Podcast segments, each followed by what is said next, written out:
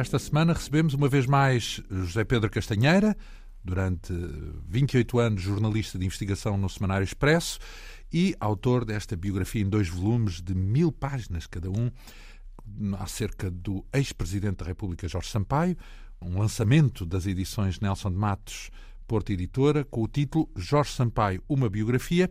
Ora, na semana passada lembrámos alguns momentos decisivos de Sampaio como Presidente da Câmara de Lisboa, nomeadamente na organização da Lisboa 94, capital europeia da cultura, o conflito com Santana Lopes, então Secretário de Estado da Cultura, a programação cultural não só com a renovação das festas da cidade, como também com a criação, por exemplo, do Museu do Chiado, do Museu da Música, as obras no Coliseu, o impacto da candidatura à Expo 98. Recordámos também a criação do primeiro PDM, Plano Diretor Municipal de Lisboa, e também a construção de vários parques de estacionamento uh, subterrâneos, uh, viadutos, túneis, enfim. Passámos em revista o essencial do mandato de Sampaio como autarca, isto antes dele avançar para a corrida presidencial.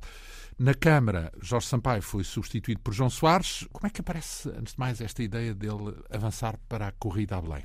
O anúncio público é feito com quase dois anos de antecedência, não é? Relativamente à sua eleição. Em fevereiro de 94, portanto, ele viria a ser eleito em dezembro de 95, não é?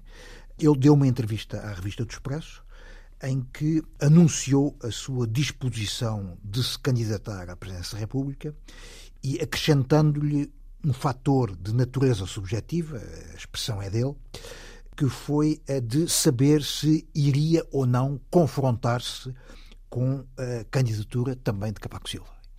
Porquê? Porque Cavaco Silva havia-o derrotado nas legislativas de 91, de uma forma esmagadora, então, digamos. Então, criar desforra, é Há isso? aqui como, como um desafio para uma desforra para um outro cargo, neste caso, já não para Primeiro-Ministro, então, mas, mas ele punha isso como condição, ou seja, avanço se Cavaco avançar, é isso? Não, é, é um fator de estímulo, não é? Como ele, a expressão é, não deixaria de ser estimulante para a minha decisão saber se Cavaco seria o seu adversário. Mas Cavaco não anunciou. Uh, não, Cavaco cedo. fez dessa decisão um autêntico tabu. tabu que manteve durante praticamente um ano, não é?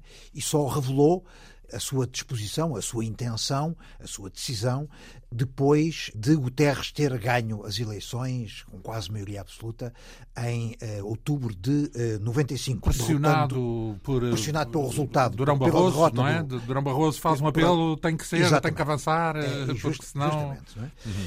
Essa frase, que aliás foi manchete, não foi manchete, foi o segundo título do Expresso, foi uma frase programada, planeada. A tal frase com referência a Cavaco? É Exatamente. É Sim. A frase foi praticamente desenhada pelo seu principal conselheiro político durante muitos anos, eh, Nuno Brandão de Santos, conselheiro e amigo pessoal, eh, infelizmente já, já falecido, não é?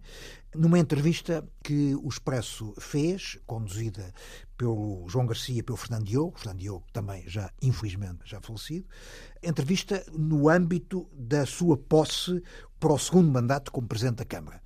E é claro que o tema central da entrevista já não foi a Câmara, passou a ser, naturalmente, a, a sua disposição para se candidatar a Presidente. Na semana seguinte à publicação da entrevista, o Expresso, curiosamente, publicava uma sondagem sobre as presidenciais, onde Sampaio já aparecia a derrotar todos os virtuais adversários. Incluindo. Cavaco Silva. In, incluindo Ramalhianes, Balsemão e, sobretudo, Cavaco Silva.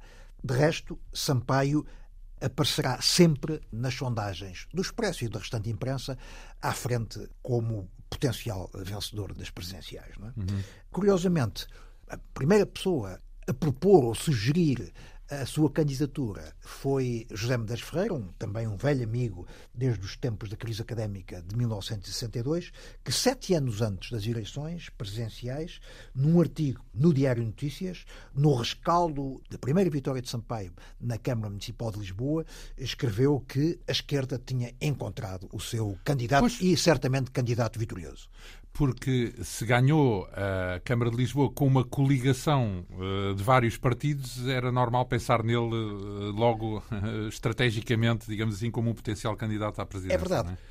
No entanto, assim não pensava quer o PS, quer o então Presidente da República, Mário Soares, que durante muitos, muitos meses, longos meses, avançaram com outras, eh, por exemplo, outros nomes. Outras é? figuras? Dentro do PS, por exemplo, António Almeida Santos, Manuel Alegre, Fernando Gomes, e fora do PS, eh, eh, figuras como Carlos Monjardino, Vasco Vieira de Almeida, que aliás viriam a ser convidados pessoalmente por Mário Soares, o então Presidente da República, a candidatarem-se, e Soares eh, chegou mesmo a sondar nomes fora do PS, como por exemplo Francisco Pinto Balsemão, na altura o número 2. Então, não, digamos altura, que... o número 1 um, o, do PSD. O, PSD não é? Então, digamos que Soares não gosta de não gostava, Sampaio. Não gostava de, do, do, perfil, achava que ele não era a pessoa, a pessoa adequada certa. para o cargo.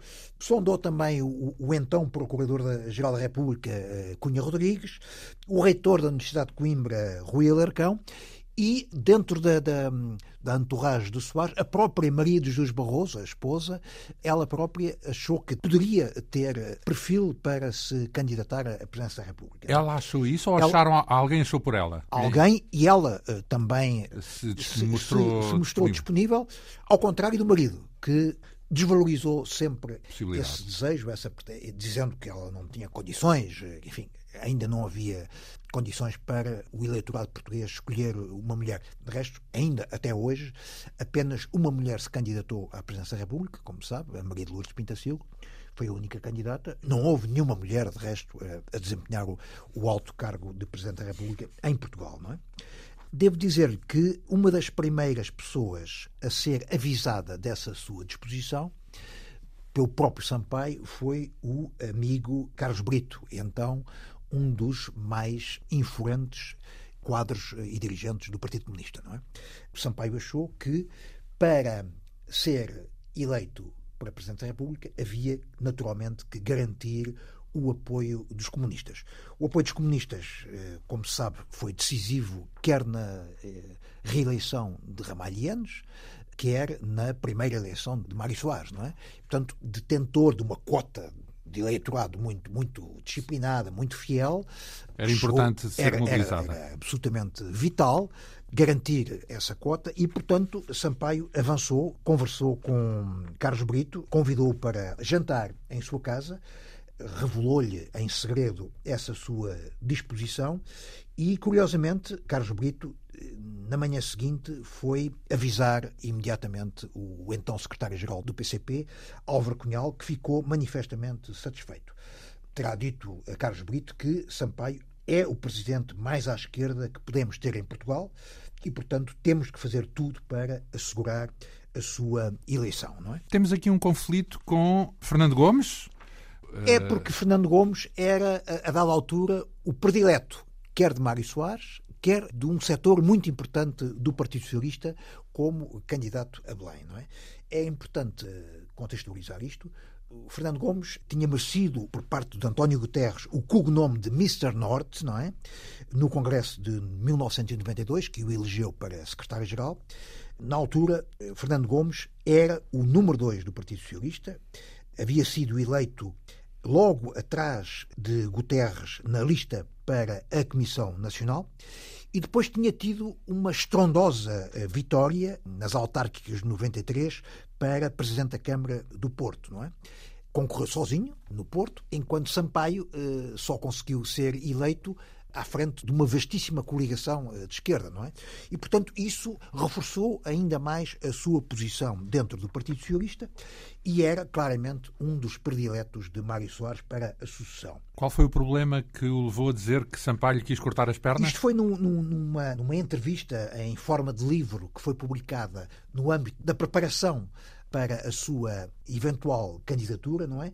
Que é uma entrevista em que o alvo, o inimigo principal de Fernando Gomes não é Cavaco Silva, mas sim Jorge Sampaio. Não é? Curiosamente, ele, sendo camaradas do mesmo partido, não é? ele nessa entrevista em forma de livro chega a falar de Sampaio como o senhor Jorge Sampaio, não é? que é uma forma muito distante, vá, muito distante tendo em conta que são quase, companheiros de partido. Onde considera que Sampaio não tem condições nenhumas para então, ser mas, e, pelos vistos, a própria máquina do PS, digamos que foi uma solução que o PS teve que engolir. É verdade. Digamos, porque se Mário Soares era contra, Fernando Gomes era contra, era o número dois. O próprio Guterres, qual era o ponto de vista dele? Ora bem, Guterres sabia que tinha um setor muito importante do partido a torcer por Fernando Gomes, não é? Em todo caso, eh, sabia também que eh, Sampaio aparecia em primeiro lugar em todas as, as sondagens, não é? O próprio Guterres havia sugerido a Sampaio, não nos esqueçamos, um acordo de cavalheiros, que previa que eh, Sampaio seria o candidato do Partido Socialista para as presidenciais, enquanto ele, Guterres, seria o candidato para primeiro-ministro. Esse acordo não foi aceito, como expliquei num programa anterior. É um acordo prévio ao Congresso de 92 que elegeu Guterres para secretário-geral, não é? Mas esse cenário já havia sido equacionado pelo próprio António Guterres, não é? Sampaio achou que devia antecipar-se à decisão do partido e, portanto, numa reunião, eh, no decorrer de uma reunião, Sampaio congregava em sua casa às segundas-feiras, depois de jantar, um grupo de 15, 20 eh, amigos, políticos, quadros, em quem confiava, e numa dessas reuniões decidiu telefonar a Guterres para lhe anunciar a sua candidatura. Foi um, um anúncio. Por telefone? Exatamente, pelo telefone, testemunhado por quem estava presente. Que Também é sintomático, certo? É, o certo. Porque não, certo, se, não, não se... pede autorização, não é? Não só não uh, pede autorização, como não é uma coisa que se anuncie por telefone ao secretário-geral do partido. Uh, a verdade é que havia uma pressão muito grande no partido para a, a escolha eh, o mais rapidamente possível de um outro candidato, que seria Fernando Gomes, e eh, Sampaio, estimulado por este grupo de confidentes e de apoiantes, decide marcar o, seu espaço político e marcar o timing e eh, cortar ao Partido Socialista qualquer hipótese de escolher um outro candidato que não ele próprio, não é? Havia sempre a hipótese de haver mais do que um candidato, porque isso aconteceu com o PS depois. Mais tarde viria a acontecer, a acontecer com o Manuel Alegre e, e Mário Soares, e Mário Soares que se é? candidatam. Uh, mas a, verdade é que Sampaio avança como um facto consumado, não é? E, portanto, apoiado no resultado de todas as sondagens, acaba por ser o candidato do Partido Socialista. Ou melhor, o candidato apoiado pelo Partido Socialista, uma vez que para a presidência da República, como se sabe, qualquer uh, cidadão pode se candidatar, desde que tenha o apoio, de, enfim, de um, desde que um conjunto de condições. Sim. Não é necessário, de maneira nenhuma, apoio, de, de partidos, apoio prévio de partidos políticos. Não é? Eh, o anúncio uh, é feito na reitoria? Antes de anunciar na reitoria, Sampaio consegue uh, também obter, o, finalmente, o apoio de Mário Soares. Não é? Muito contrafeito. Mário Soares que havia avançado com muitas lebres, como se dizia na altura, não é? Curiosamente, Sampaio eh, também não avisou previamente Mário Soares. Como de resto não o fez nem quando se candidatou a secretário-geral do Partido Socialista, nem quando se candidatou a presidente da Câmara Municipal de Lisboa, não é? Sampaio procurou preservar sempre nestas decisões eh, pessoais a sua autonomia e a sua independência relativamente quer ao partido, quer ao Presidente da República, não é?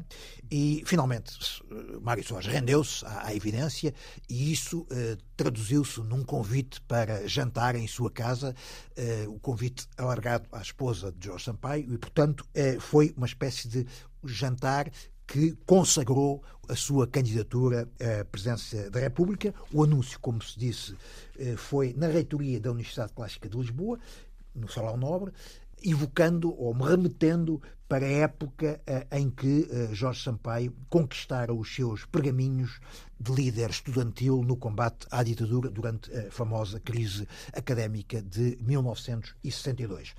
Foi uma, uma cerimónia que redundou num autêntico fiasco porque apareceu pouca gente, apareceram sobretudo anónimos. O convite aos jornalistas não previa uh, o direito a perguntas e a generalidade dos órgãos de comunicação social foi extremamente crítica deste gesto e desta cerimónia.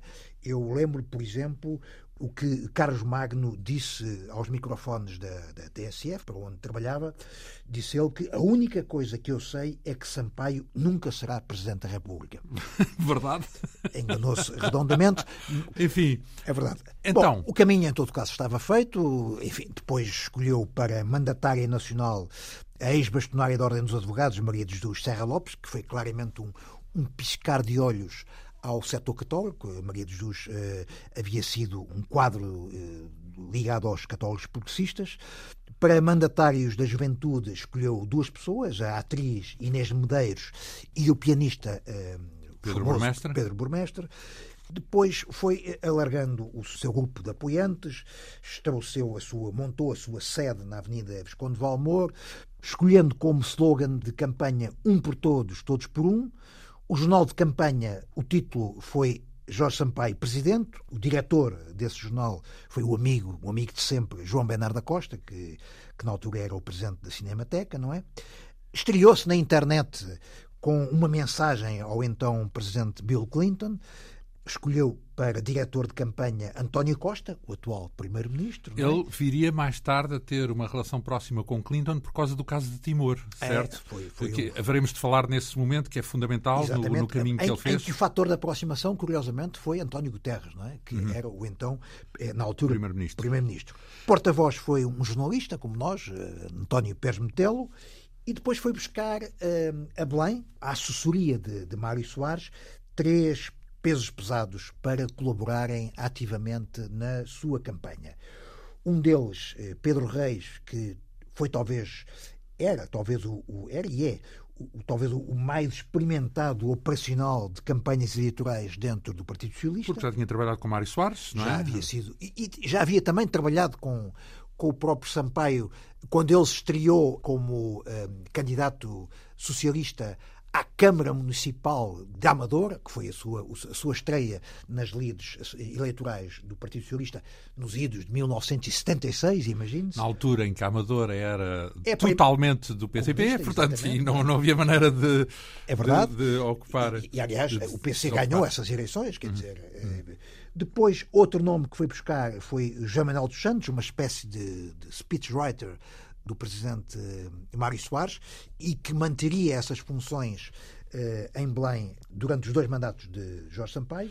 E um outro, um outro terceiro assessor eh, foi Carlos Gaspar, que viria a, desempenhar um papel muito importante como assessor em dois casos muito particulares, você já falou num deles, que é o Timor, mas também no caso de, de Macau, da transição de Macau para, para a China, não é? E Cavaco, eh, enquanto Sampaio juntava esses apoios todos, eh, do outro lado da barricada, digamos, o que é que se passava?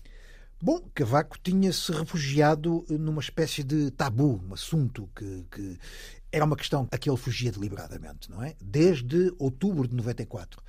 Esse tabu viria a ser eh, desfeito apenas depois das eleições de outubro de 95, quando o PS, liderado então por António Guterres, obteve quase 44% do, dos votos, ficando a quatro assentos da, da maioria absoluta.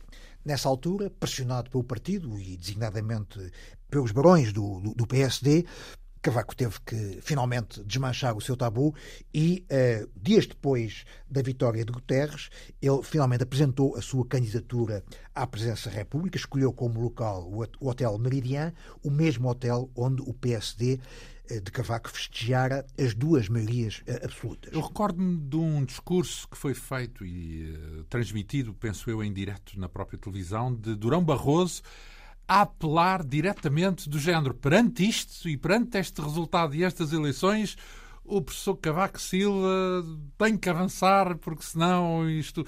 Pronto, pareceu uma coisa eh, completamente empurrado, não é? Pelo menos no timing, já foi, que se foi calculava. Claro, foi claramente encostado à parede, não é?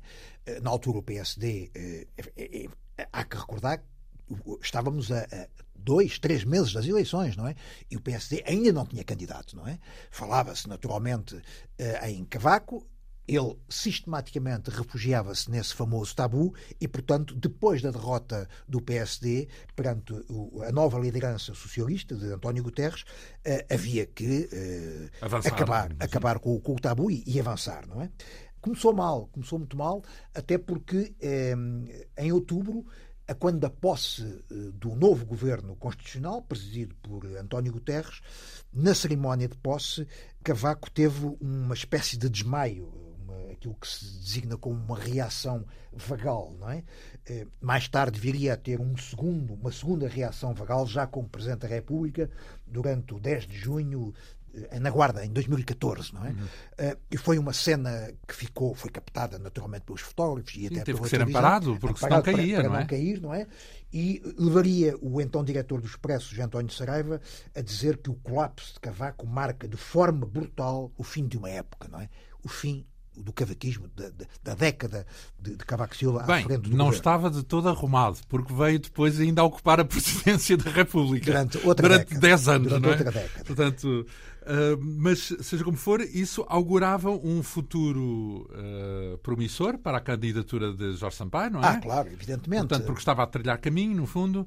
E, e, e tanto mais que, à sua esquerda, o PC, eh, aceitando e, e, cumprindo os compromissos eh, assumidos nessa reunião secreta ou nesse encontro entre uh, Sampaio e Carlos Brito, o PC avança com uma candidatura autónoma, que é a de Jerónimo de Sousa, mas que uh, virá a desistir uns dias antes das, das, das, eleições, o que era, de resto, uma tática habitual por parte do PCP. Já por duas vezes isso acontecera, com o próprio Carlos Brito, em 1980, e depois com uh, outro candidato, Ângelo Veloso, nas eleições de 1986. Eu, por acaso, penso que Jerónimo de Sousa teve tempo de criar uma boa empatia uh, com essa candidatura que não levou até ao fim. E se é calhar verdade. explica a relação que ele hoje tem boa com as pessoas na rua, não é? Porque ele é um bom conversador, é um bom político É verdade, é, é um homem estimado, estimável uh, pelos jornalistas e pela opinião pública. Por toda a gente, e até, por, e até no mundo político Com- também. com- Portanto, é uma pessoa tem o- muito- afável, simpática,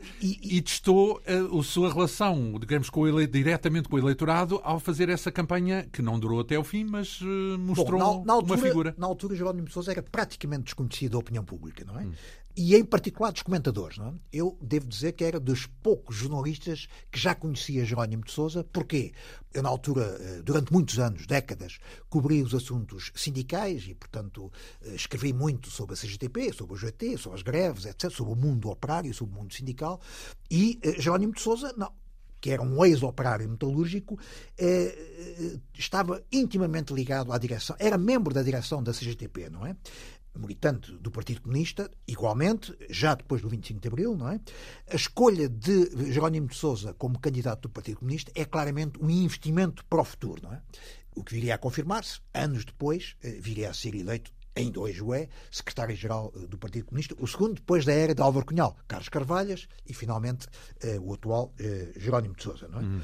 Jerónimo, quando desiste da sua candidatura, faz um apelo aberto a Jorge Sampaio, muito antes de Jerónimo de Sousa. Já José Saramago fizera esse apelo numa espécie de gesto de autodeterminação de, de, de Saramago em relação ao, Ao Partido ao- Comunista. ao Partido Comunista. é? Mas um apelo em que sentido? No sentido de avançar, é isso? Já tinha avançado. Não, eh, eh, um apelo ao voto, Uhum. um apelo claro ao voto do seu eleitorado na candidatura de Jorge Sampaio. É? Uma campanha que teve, ainda assim, alguns casos, apesar desse.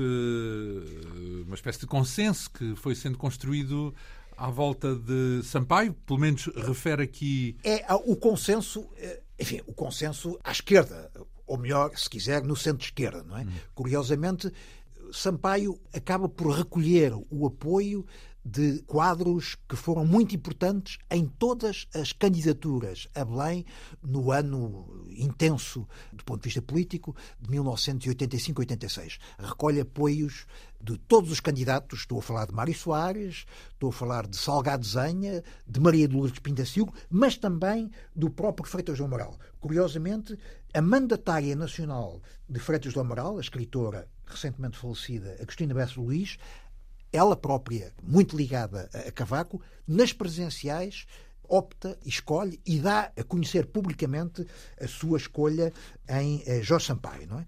Portanto, é um espectro eh, vastíssimo de quadros. Como e- era hábito dele, porque ele sempre foi um pouco federador, digamos assim, desse ponto de vista, tem um historial nessa área. É verdade, que é uma das suas enormes abranger. Uhum. qualidades. Apesar disso, a sua campanha é marcada por alguns eh, casos eh, bastante complicados. O primeiro é quando, numa entrevista ao semanário, hoje em dia esse semanário já não existe, aos jornalistas José Teles e Daniel Adrião, confessa que nas eleições de 1976, as primeiras eleições presidenciais, que, como sabe, foram ganhas pelo general eh, Ramalhianos, Nessas eleições, Sampaio não votou em Ianes, mas sim no candidato da extrema-esquerda, Hotel... Hotel Sagrada Carvalho. Diga-se passagem que Jorge Sampaio, na altura, não pertencia ao PS e, portanto, é um voto que não é de estranhar, era mais próximo até do daquilo que seria o PSR, não é? Na altura. Do MES, do, Ou do, do MES, de Esquerda exato. Socialista, não é? Sim. É verdade. Mas, enfim, em todo caso, em 76, Otelo é um candidato Conotado com a extrema-esquerda. Com a extrema-esquerda, extrema exatamente. Então, mas o MES também. Digamos que não há aí propriamente não, não, incoerência, não, não, não é? Sampaio já tinha saído do MES. Sampaio tinha saído do MES em dezembro de 74. Mas Otelo também é 25 de Abril. É, não é, é, claro, só. é essa, não é, é, só, não é só extrema-esquerda, é, portanto. É, é, esse, é essa a razão de ser e o motivo pelo qual uh, Sampaio acaba por escolher o nome de Otelo. Em todo caso, nesta época, confessar isso era um problema, não é? É porque muita água correu sobre as pontes, não é? E Otelo teve um percurso político extremamente agitado, extremamente atribulado. Vemos nos anos 80 Mas FP25, a, a, a, a ser um dos, um dos mentores, pelo menos do ponto de vista político, das FPs 25, não é? E o confessar, o admitir que apoiou Otelo Levantou celeuma. Levantou ah. imensa celeuma, a começar pelo próprio staff de Sampaio que o criticou, mas porquê que você uh, podia ter inventado, podia ter, não, entre aspas, não podia ter mentido. dito. Seria conveniente não, não, não dizer estas coisas. O que deixou Sampaio uh, absolutamente possesso e enfurecido e disse: Vocês estão a pedir para mentir. Eu tenho que ser um homem verdadeiro. Fizeram uma pergunta, eu tinha que responder com a verdade, não é? Cheguei até aqui sendo o que sou, não vou mudar e não me peçam para mudar. Isto foi uma resposta muito sincera com que abafou as críticas que foram feitas pelo seu staff. Pouco tempo depois, novo caso, este caso também no decorrer de uma entrevista, desta vez na RTP, uma entrevista não, um debate, num dos dois debates eleitorais televisivos que se realizaram durante a, a campanha. Cavaco sempre se recusara a frentes a frentes televisivos. Desta vez, eh, para eleições presidenciais, eh, não teve outro remédio senão aceitar e, portanto, sujeitou-se a dois debates. No debate eh, realizado na RTP1, uma das jornalistas, no caso Maria Elisa, perguntou a Sampaio se acreditava em Deus. E Sampaio respondeu que era laico e que, nessa medida, não acreditava em Deus. Bom, isto provocou uh, nova celeuma, nova crítica dentro do seu staff, e isso foi extremamente aproveitado pela campanha adversária. Aliás, a campanha de Cavaco aproveitou até à exaustão a confissão eh, de Sampaio no voto em Otelo, eh, acusando de extremista, de esquerdista, etc., não é?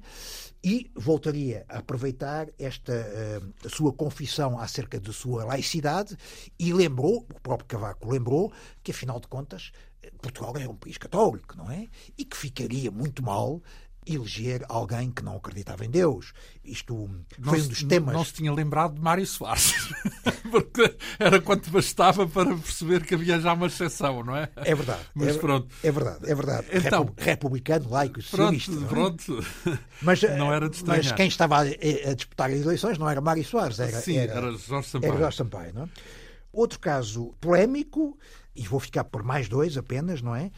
Foi uma campanha bastante agitada desse ponto de vista, foi a visita que Sampaio decidiu fazer ao amigo e ex-presidente da Câmara da Guarda, o socialista Abílio Curto.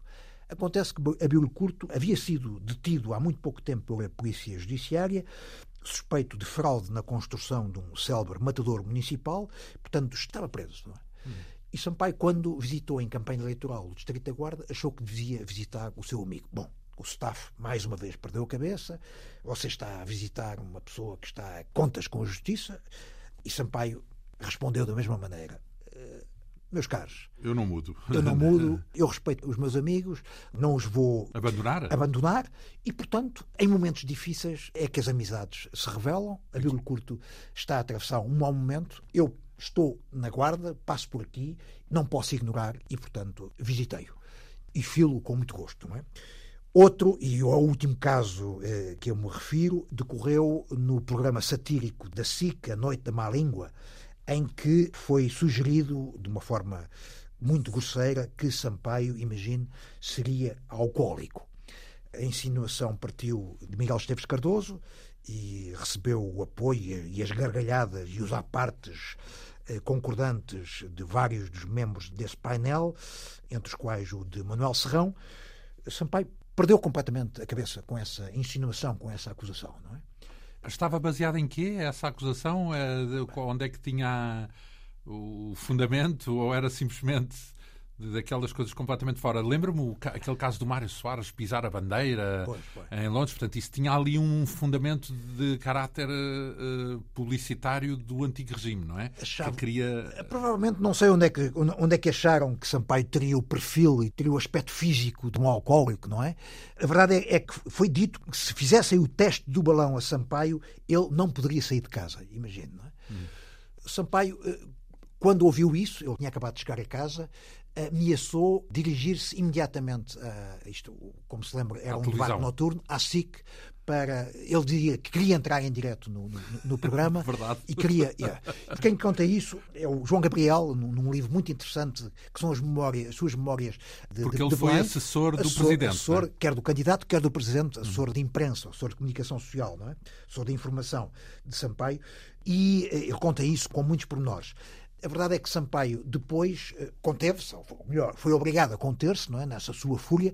Sampaio tem esse perfil, não é? Ímpeto. Uhum. Esse é um homem impetuoso e às vezes eh, perde a cabeça e acabou por telefonar ao presidente da SIC, Francisco Pinto Balsemão, que havia sido seu colega na universidade, colega de direito, um pouco em anos diferentes. Foram colegas, foram contemporâneos, não é? Conheciam-se muito bem e depois, eh, quando Balsemão avançou com o Expresso em 73, eram praticamente vizinhos, não é? De, ali na, na avenida, na rua Duque de Palmela. Duque de Palmela. Sampaio pegou no telefone e ameaçou o Balsemão eh, que, eh, se voltassem a fazer insinuações desse género, assim que levaria com um processo, eh, com uma indenização de, de, muito, muito, muito justa. A verdade é que esse assunto morreu por aí, não é? Ora bem, Sampaio continua durante toda a campanha à frente das sondagens, mas as eh, sondagens, como se sabe, não são de fiar, não é? Ainda muito recentemente tinha havido dois casos muito recentes de falhanços monumentais das sondagens. Uma delas foi sobre o próprio Sampaio, houve uma sondagem que deu a vitória a Sampaio sobre Cavaco para as eleições de 1991. Foi um, um dos erros maiores, um dos erros mais flagrantes do mundo das sondagens, do mundo das sondagens não é? Como se sabe. Há vários. A, a, diferença, a diferença foi superior a 20 pontos, não é? Cavaco teve a maioria absoluta, hum. mais de 50%, enquanto uh, Sampaio não chegou sequer aos 30%. E outro falhanço nas sondagens foi aquele que deu uh, o triunfo a Durão Barroso sobre Fernando Nogueira no Congresso do PSD, que marcou a sucessão de Cavaco Silva. Como se sabe, o vencedor desse Congresso não foi o Durão Barroso, mas sim o próprio Fernando Nogueira. Bom, é claro que, neste caso, as sondagens não falharam e no dia das eleições, 14 de janeiro de 1996, Jorge Fernando Branco de Sampaio venceu as eleições com 53,4% dos votos contra Aníbal Cavaco Silva, único adversário, que se ficou pelos 46%. Portanto, uma diferença de quase 8 pontos, 440 mil votos, e Sampaio eh, foi, assim, aos 56 anos, eleito o 17º Presidente da República de Portugal. Eu, por acaso, recordo-me dessa noite uma imagem que eu acho que uh, é uma das imagens dessa eleição. É de ver Jorge Sampaio debruçado à janela, em sua casa, os apoiantes eufóricos, claro, não é? Portanto, ao lado da, da mulher, Maria José Rita. Ao lado da Maria José Rita. Eles, é pá, fossem não façam barulho. Para não, acordar, para, para não, incomodar para os vizinhos. Para não incomodar os vizinhos. É vão-se embora, vão-se embora. Portanto, eu achei curioso como se numas eleições eh, acabadas de ganhar não fosse normal andar a festejar na rua, não é? Mas ele, Ant, aquilo incomodava. Antes de celebrar a vitória no, no Hotel Altis, que era o, o hotel uh, habitual do PS eh, em noites o quartel-general, digamos é assim. É verdade, convidando a sua família, a começar pela própria mãe, Fernanda, a quem uh, exclamou, a partir do momento em que uh, as televisões lhe deram praticamente a vitória, exclamou em inglês We did it. Foi o comentário, o primeiro comentário que ele. Porque lembrar que a mãe o educou em inglês, não é? E falava e... normalmente em inglês, inglês, com a mãe. Sim, é por isso, aliás, que ele fala o inglês tão perfeito e, e, desempenha muito bem a tal coisa que o enerva, não é? É verdade. Eh, que se fala bem, quando dá entrevistas em inglês, aquilo corre às mil maravilhas, porque porventura melhor até do que quando ele fala português. Se há alguma coisa que irrita Sampaio, é, é, é, é, é insinuar que ele fala melhor em inglês do que em em português. Eh, estamos então com uma nova vida pela frente como uh, presidente. A eleição de Sampaio dá início a um ciclo nunca visto na moderna democracia portuguesa. Vamos ter uma maioria parlamentar, um governo e um presidente, todos da mesma Portanto, cor. Os ovos todos no mesmo cesto. Ora é? bem.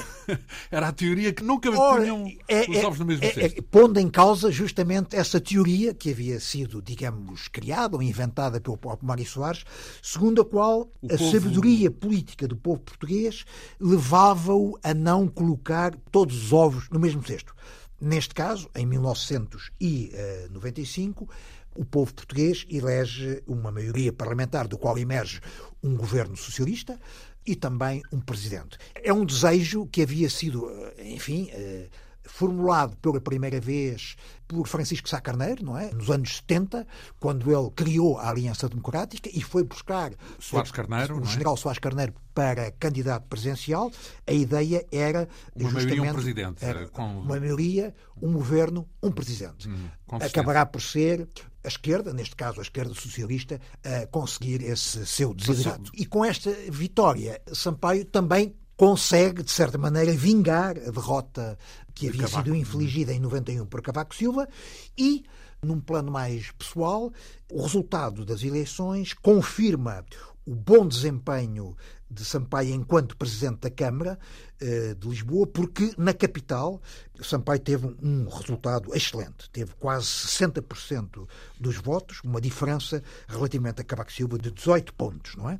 Na noite eleitoral há uma novidade, quando eh, Sampaio é interrogado pelos jornalistas e declara que decidira não suspender a sua filiação no Partido Socialista, indo, portanto, ao, uh, arrepio, ao arrepio da tradição, Soares, pelo menos é? a tradição uh, de Mário Soares, não é? Que a primeira coisa que fez quando foi eleito, ainda antes, quando anunciou a sua, formalizou a sua candidatura a Presidente da República, autossuspendeu-se do Partido Socialista. Sampaio achou que, a frase é dele, não é preciso entregar o cartão partidário para ser isento e responsável na mais alta magistratura do Estado. Isto levaria Saramago a aplaudir com ambas as mãos, porque acha que isto da independência não tem nada a ver com os cartões de partido, tem a ver, sobretudo, é com o que se passa na cabeça e no coração das pessoas. Não é? Sampaio eleito tem a cerimónia de posse. A posse é? é 9 de março, o mesmo dia em que há precisamente 10 anos Mário Soares foi investido eh, em igual cargo. Não é? Uma curiosa coincidência. Começa por haver uma homenagem na Câmara Municipal de Lisboa, no Salão Nobre, não é? a que comparecem todos os vereadores, à exceção do PSD, e depois, naturalmente, que a cerimónia de posse eh, decorre, como é hábito, na Assembleia da República. O discurso eh, principal, como é da praxe, é o de, de Sampaio, em que ele declara que vai procurar ser um presidente próximo das pessoas, ouvir atentamente todos os portugueses, e depois tem a grande frase eh, que foi manchete de quase todos os jornais: não há portugueses dispensáveis, essa é uma ideia intolerável, não é? E promete ser o presidente de todos os portugueses, de todos, sem exceção. À cerimónia de posse assistem um número muito significativo de líderes socialistas europeus, a começar por Felipe González, na altura primeiro-ministro de Espanha, mas também o da Dinamarca, da Finlândia, Holanda, etc. São poucos, curiosamente, são muito poucos os chefes de Estado que comparecem, apenas quatro dos PALOP, eh, bem como o da Grécia, da Itália e da Alemanha, não é? Há duas ausências importantes, em termos de estadistas, que são os presidentes do Brasil e de Moçambique, mas a grande ausência é a do candidato adversário. Cavaco Silva não comparece à posse do Presidente da República, Jorge Sampaio, não é? que mereceu uma barreira de críticas generalizada por parte da imprensa, foi acusado de má educação, ressentimento, mal perder, falta de ética democrática. Não é apenas Cavaco que falta, eu estive a consultar o Diário da Assembleia da República, que registra a falta de 29 deputados, mais de quase 13% dos deputados faltaram à posse de Sampaio, o que não é nada bonito.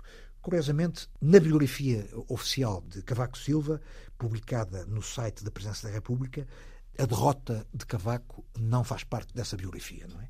Nessa biografia refere-se que ele se afastou da vida política ativa entre 95 e 2005. É como se uh, Cavaco não tivesse sido candidato derrotado à presidência da República. Não é? Uhum. Quer dizer, é, é, mais ou menos verdade porque ele candidatou-se e a seguir retirou-se. Ou seja, durante 10 anos não, não se dedicou à vida política. Não refere, é o evento que, em que saiu derrotado. originou, em que saiu derrotado, que exatamente. Derrotado. O primeiro ato formal de Sampaio, como Presidente da República, decorre no Palácio de Queluz e tem a ver com a condecoração a Mário Soares com o grande colar da Ordem da Liberdade foi uma decisão que eh, uma prática instituída por Sampaio e que ainda hoje se mantém, que é o novo presidente condecorar o seu antecessor. É? Uhum. No próprio dia da posse é publicada a sua primeira entrevista a um órgão de informação, a um jornal eh, estrangeiro, no caso o Le Monde. Curiosamente, foi durante anos, durante décadas, o seu jornal. Não é? Sampaio chegou a ser assinante durante muito tempo do Le Monde e foi através do Le Monde que uh, Sampaio teve conhecimento de uma notícia marcante na vida política portuguesa, que foi a famosa queda de Salazar em agosto de 1960, a queda na cadeira, que ditou a sua cirurgia e, mais tarde, a sua substituição como Presidente do Conselho. Sampaio, na altura, estava em Paris, e foi ao comprar o Le Monde que, na última página, tomou conhecimento dessa notícia que iria mudar a vida política do país, como se sabe. Não é? Há também uma carta de Saramago, uma carta é? pessoal uma... muito, muito bonita, muito de Saramago, não ao presidente, mas ao uh, amigo Jorge Sampaio, não é?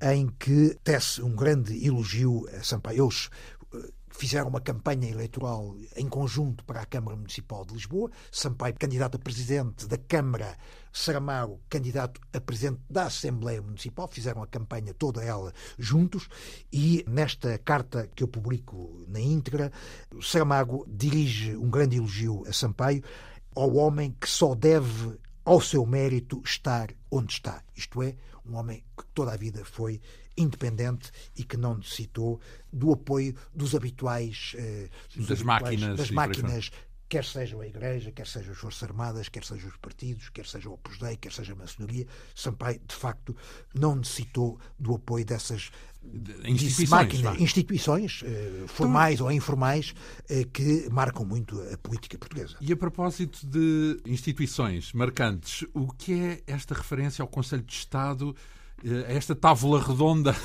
do Esta é uma referência muito, muito engraçada. A expressão não é minha, naturalmente, é, é uma expressão que eu roubei para a minha biografia a Carlos Gaspar, que eh, é no, assessor político na altura era? assessor político exatamente um dos principais um dos mais influentes assessores políticos de Sampaio, como antes tinha sido assessor de, de Mário Soares e antes de Ramalhianes, curiosamente, foi dos assessores uhum. Que esteve em, em Belém durante 30 anos, uhum. Eh, ao serviço de Ianes, de Soares e de Sampaio, e que na última reunião da assessoria política de Sampaio, em fevereiro de 2006, agradeceu, isso está registado nos cadernos de Sampaio, agradeceu ao Presidente a sensação, estou a citar, a sensação de pertencer a uma tábua redonda onde Jorge Sampaio nos fez sentir como iguais. Portanto, que é claramente uma referência à, à história. Sim, dos cavaleiros, dos cavaleiros da, da, da, da missão, da, do espírito de missão. E ao ambiente que se criou nessas Açorias. O que é a Távola Redonda? A Távola Redonda, na prática, é a reunião das duas principais assessorias de Sampaio.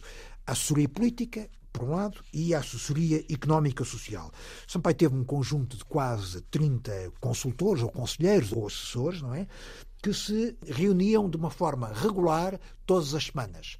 À segunda-feira de manhã era a assessoria política, à terça-feira, igualmente de manhã, era a assessoria económico-social. Reuniam sempre, ou quase sempre, na sala do Conselho de Estado, até ser construído um novo imóvel, que é o atual Centro de Documentação eh, da Presidência da República, que tem, enfim, uma sala ou condições para acolher, acolher essas reuniões. reuniões mais amplas, não é? mas na altura a sala maior da Presidência da República era a sala do Conselho de Estado e Sampaio convocou e presidiu a centenas de reuniões dessas e resumiu o conteúdo dessas reuniões nos seus famosos cadernos. Ele, enquanto esteve na presidência, encheu 25 cadernos de dimensão A4, cadernos pautados, todos eles de capa azul. Forneceu-me, de resto, cópia de todos esses cadernos que foram uma das principais, uma das mais ricas fontes de informação para esta minha biografia.